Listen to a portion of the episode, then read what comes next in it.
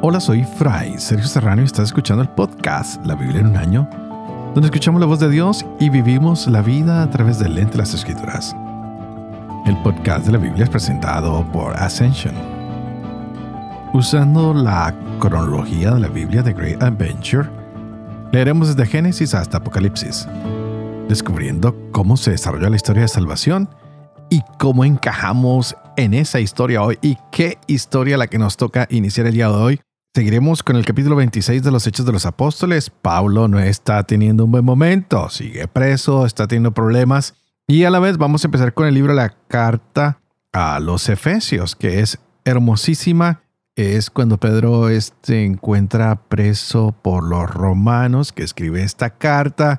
Empieza de una manera hermosa, como con un poema. Y lo más interesante es que Pablo está alabando a Dios por todo lo que él ha hecho a través de la persona de, Cristo, del Mesías. Y de aquí en adelante vamos a ver un Pablo que da gracias, que alaba, porque ahora los gentiles y los judíos pertenecen a la gran familia del pacto que se realiza a través de Jesucristo.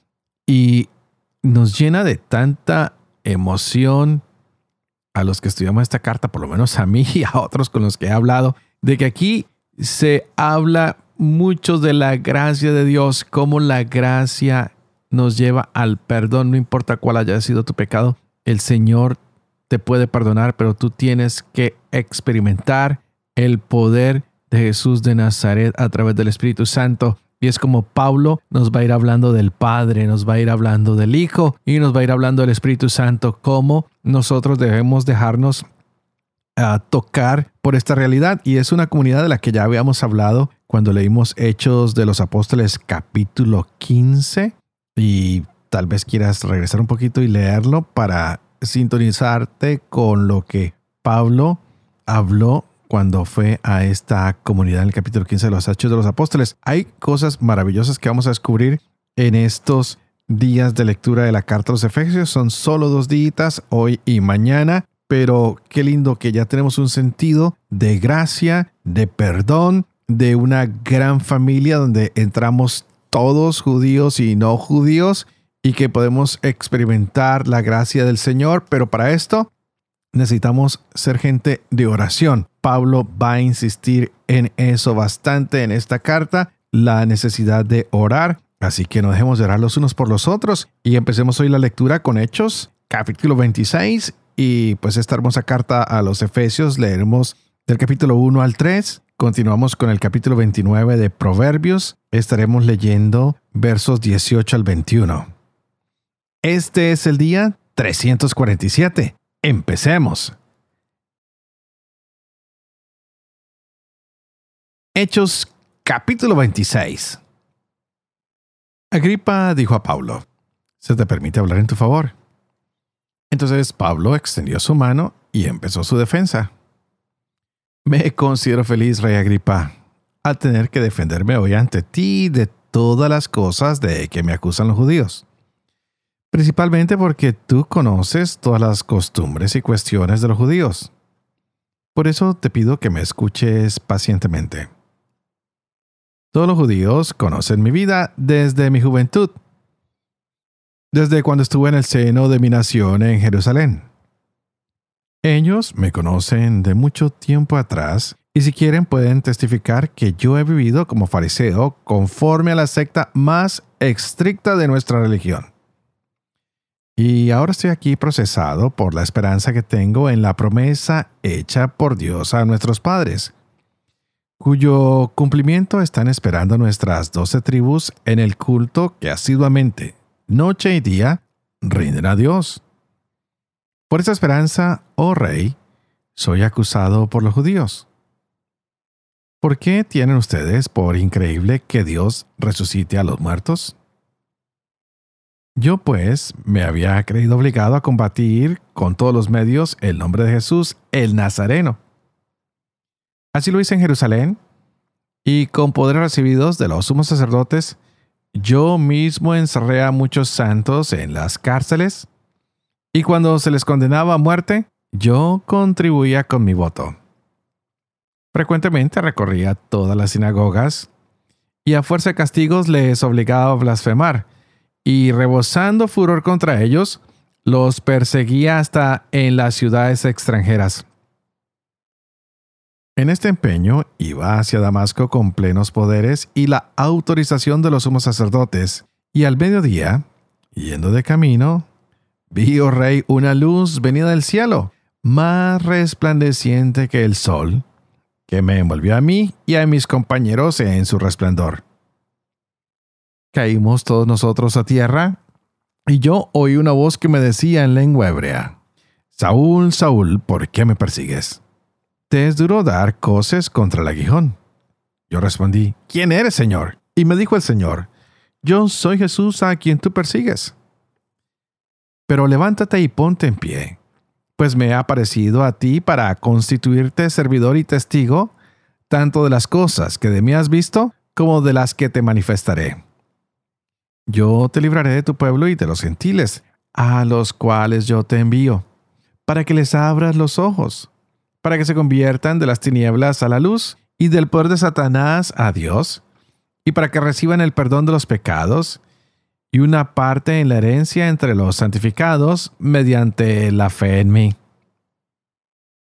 Así pues, Rey Agripa, no fui desobediente a la visión celestial, sino que primero a los habitantes de Damasco, después a los de Jerusalén, y por todo el país de Judea y también a los gentiles he predicado que se convirtieran y se volvieran a Dios haciendo obras dignas de conversión.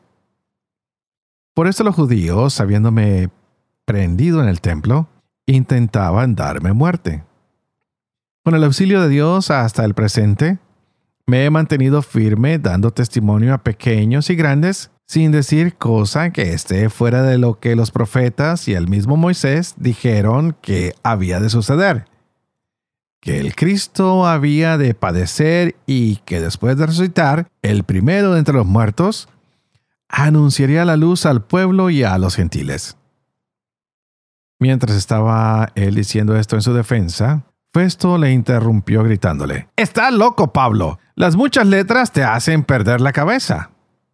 Pablo contestó, No estoy loco, excelentísimo Festo, sino que proclamo cosas verdaderas y sensatas. Bien enterado está de estas cosas el rey, ante quien hablo con valentía. No creo que se le oculte nada, pues no han pasado en un rincón. ¿Crees, rey Agripa, a los profetas? Yo sé que crees. Agripa contestó a Pablo. Por poco me convences para hacer de mí un cristiano. Y Pablo replicó, Quiera Dios que por poco o por mucho, no solamente tú, sino todos los que me escuchan hoy, llegaran a ser tales como yo soy, a excepción de estas cadenas. El rey, el procurador, Berenice y los que con ellos estaban sentados se levantaron y mientras se retiraban iban diciéndose unos a otros, ese hombre no hace nada digno de muerte o de prisión. Agripa dijo a Festo, podría quedar en libertad este hombre si no hubiera apelado al César.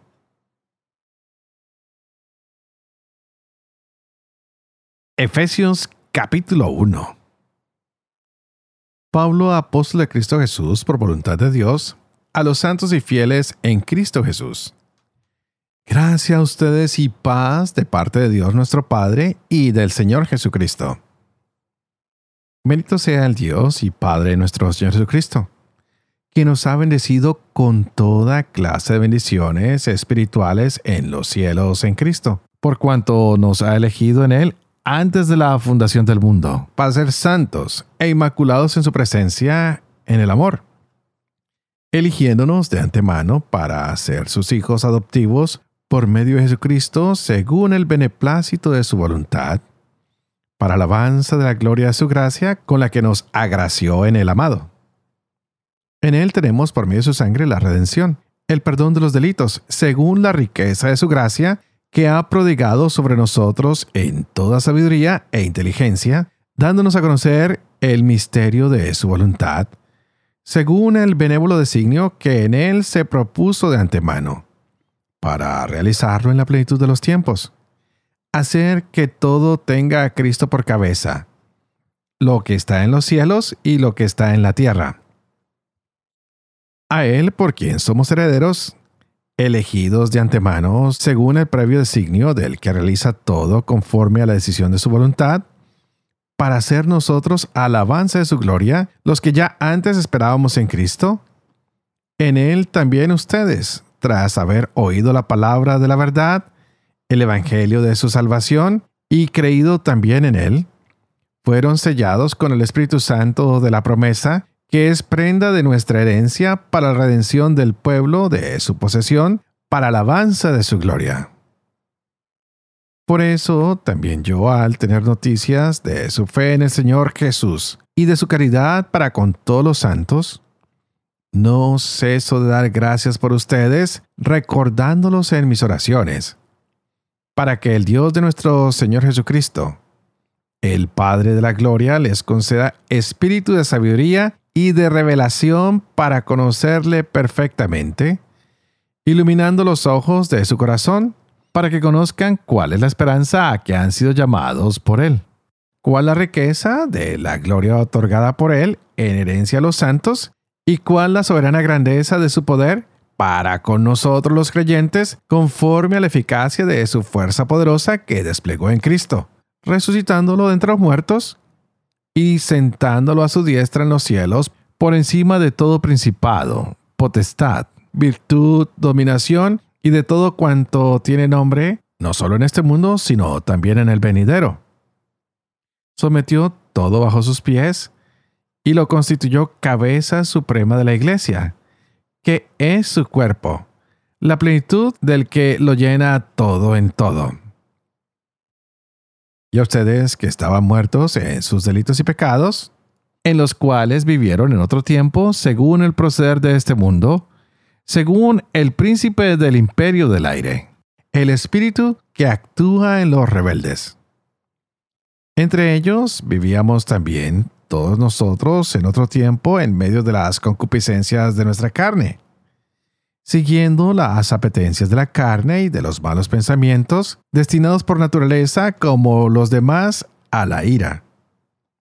Pero Dios, rico en misericordia, por el grande amor con que nos amó, estando muertos a causa de nuestros delitos, nos vivificó juntamente con Cristo, por gracia han sido salvados, y con Él nos resucitó y nos hizo sentar en los cielos en Cristo Jesús, a fin de mostrar en los siglos venideros la sobreabundante riqueza de su gracia por su bondad para con nosotros en Cristo Jesús.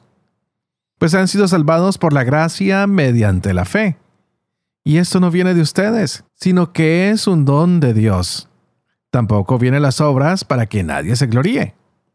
En efecto, hechura suya somos, creados en Cristo Jesús en orden a las buenas obras que de antemano dispuso Dios que practicáramos. Así que recuerden, como en otro tiempo ustedes los gentiles, según la carne, llamados incircuncisos por la que se llama circuncisión, por una operación practicada en la carne, estaban a la sazón lejos de Cristo, excluidos de la ciudadanía de Israel y extraños a las alianzas de la promesa, sin esperanza y sin Dios en el mundo.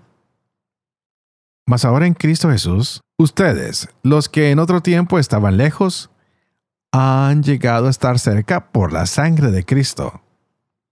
Porque Él es nuestra paz el que de los dos pueblos hizo uno, derribando el muro divisorio, la enemistad, anulando en su carne la ley con sus mandamientos y sus decretos, para crear en sí mismo de los dos un solo hombre nuevo, haciendo las paces y reconciliar con Dios a ambos en un solo cuerpo, por medio de la cruz, dando en sí mismo muerte a la enemistad. Vino a anunciar la paz paz a ustedes que estaban lejos y paz a los que estaban cerca. Por él, unos y otros tenemos libre acceso al Padre en un mismo espíritu. Así pues, ya no son extraños ni forasteros, sino conciudadanos de los santos y familiares de Dios, edificados sobre el cimiento de los apóstoles y profetas, siendo la piedra angular Cristo mismo, en quien toda edificación bien trabada se eleva hasta formar un templo santo en el Señor, en quien también ustedes con ellos están siendo edificados para ser morada de Dios en el Espíritu. Por lo cual, yo, Pablo, el prisionero de Cristo, por ustedes los gentiles, si es que conocen la misión de la gracia que Dios me concedió en provecho de ustedes, como me fue comunicado por una revelación el conocimiento del misterio, tal como brevemente acabo de exponerles. Según esto, por la lectura de la carta, pueden entender mi conocimiento del misterio de Cristo.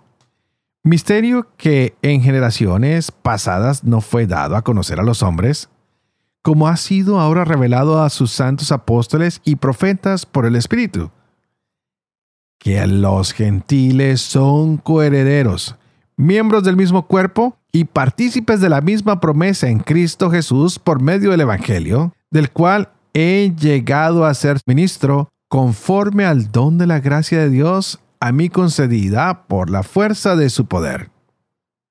A mí, el menor de todos los santos, me fue concedida esta gracia la de anunciar a los gentiles la insondable riqueza de Cristo y esclarecer cómo se ha dispensado el misterio escondido desde siglos en Dios, creador del universo, para que la multiforme sabiduría de Dios sea ahora manifestada a los principados y a las potestades en los cielos mediante la Iglesia, conforme al designio eterno realizado en Cristo Jesús, Señor nuestro, quien mediante la fe en Él nos da valor para llegarnos confiadamente a Dios. Por lo cual les ruego, no se desanimen a causa de las tribulaciones que por ustedes padezco, pues ellas son su gloria. Por eso doblo mis rodillas ante el Padre, de quien toma nombre toda familia en el cielo y en la tierra, para que les conceda, por la riqueza de su gloria, fortalecerlos interiormente mediante la acción de su Espíritu que Cristo habite por la fe en sus corazones, para que, arraigados y cimentados en el amor, puedan comprender con todos los santos la anchura y la longitud, la altura y la profundidad, y conocer el amor de Cristo que excede a todo conocimiento, y se llenen de toda plenitud de Dios.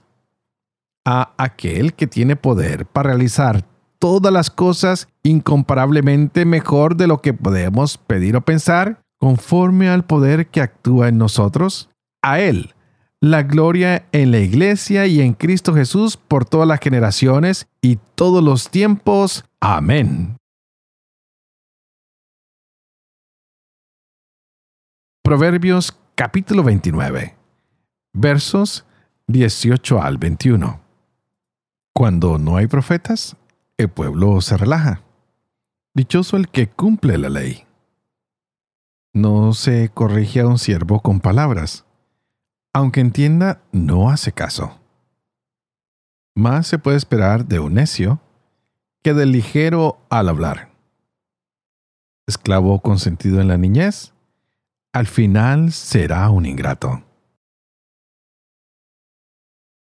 Padre de amor misericordia, tú que haces elocuente la lengua de los niños, educa también la mía, e infunde en mis labios la gracia de tu bendición Padre, Hijo y Espíritu Santo. Y a ti te invito para que oremos juntos y le digamos al Espíritu Santo que abra nuestra mente, que abra nuestro corazón, para que podamos encontrar toda esta riqueza que Él quiere regalarnos a través de su palabra. Y qué regalo el que nos ha hecho el día de hoy esta carta a los Efesios, definitivamente a mí me encanta. Pablo hace una gran introducción. nos muestra que la iglesia es un solo cuerpo y este es un cuerpo que ha sido planeado por Dios, por el Padre. Es el plan que Él siempre ha tenido y Él a través de su Hijo ha pagado el precio por la iglesia. Qué interesante cómo el Espíritu Santo se muestra como aquel que protege a la iglesia y por eso hoy Pablo ora pidiendo que se derrame esa sabiduría, que se nos dé la revelación. Qué hermoso. Que nosotros podamos cada día contemplar la necesidad de orar y orar más por eso, por sabiduría, como lo hizo Salomón, que oremos por revelación, como lo pide hoy Pablo. Y lo que nos va a salvar a nosotros es la gracia de Dios que se nos ha dado a través de nuestro Señor Jesucristo, que alcanza para circuncisos e incircuncisos, es decir, para judíos y para gentiles. Y es un Dios que ha querido reconciliarnos a nosotros por medio de la cruz, de la entrega de su Hijo. Y es así como se construye esta nueva familia. ¿Esto lo podemos entender? Pues no sé, porque la iglesia es un misterio de Dios. A veces quisiéramos controlarlo todo y saberlo todo, pero la verdad es que Dios es el único que tiene el control. Debemos dejar que sea Él el que guíe su iglesia. Y es por eso que también la insistencia de estar en oración para pedir el conocimiento, para decirle al Señor que queremos alcanzar ese amor que sobrepasa todo, que es el amor con el que Cristo amó a su iglesia, con el que Dios nos ha amado a nosotros, pues ahora nos hace parte de esa gran familia. Lo más interesante es que los brazos de Cristo pueden abrazar a todo el mundo. Hoy se nos hablaba de eso un poco, de la longitud de los brazos de Cristo. Cómo con Él se abraza a Dios a todos los hombres de todos los tiempos. Cómo a través de su gracia quiere ofrecer el perdón, reconciliarnos con Él y hacer un pueblo santo. Esto es maravilloso. No sé si ustedes encuentran la alegría de esta noticia que el Señor nos da el día de hoy. Por eso debemos cuidar nuestra vida de oración. Qué lindo que Pablo ora constantemente y sus oraciones no son tan largas, son breves. Uh, la hemos visto orar hoy y no usa tanta palabrería, sino me da la impresión a mí que él se abre a escuchar la bondad, la misericordia, la voluntad de Dios. Pidámosle al Señor que nosotros también en la oración no solo digamos palabras, sino que nos abramos a escuchar lo bondadoso, lo bueno, lo lindo que es Dios con nosotros. Y qué bueno que estás tomando el tiempo para escuchar esta palabra. Ojalá que dejes que estas palabras que hemos leído resuenen en tu corazón, para que puedas encontrar las riquezas de la gloria de Dios, para que puedas tomar de esta riqueza y compartirla con todos los que están a tu lado. No con los que están lejos, compártela con los que están a tu lado, porque a veces nos concentramos en los que están lejos y se nos olvida hacerlo por los que están a nuestra mano, a nuestro alcance.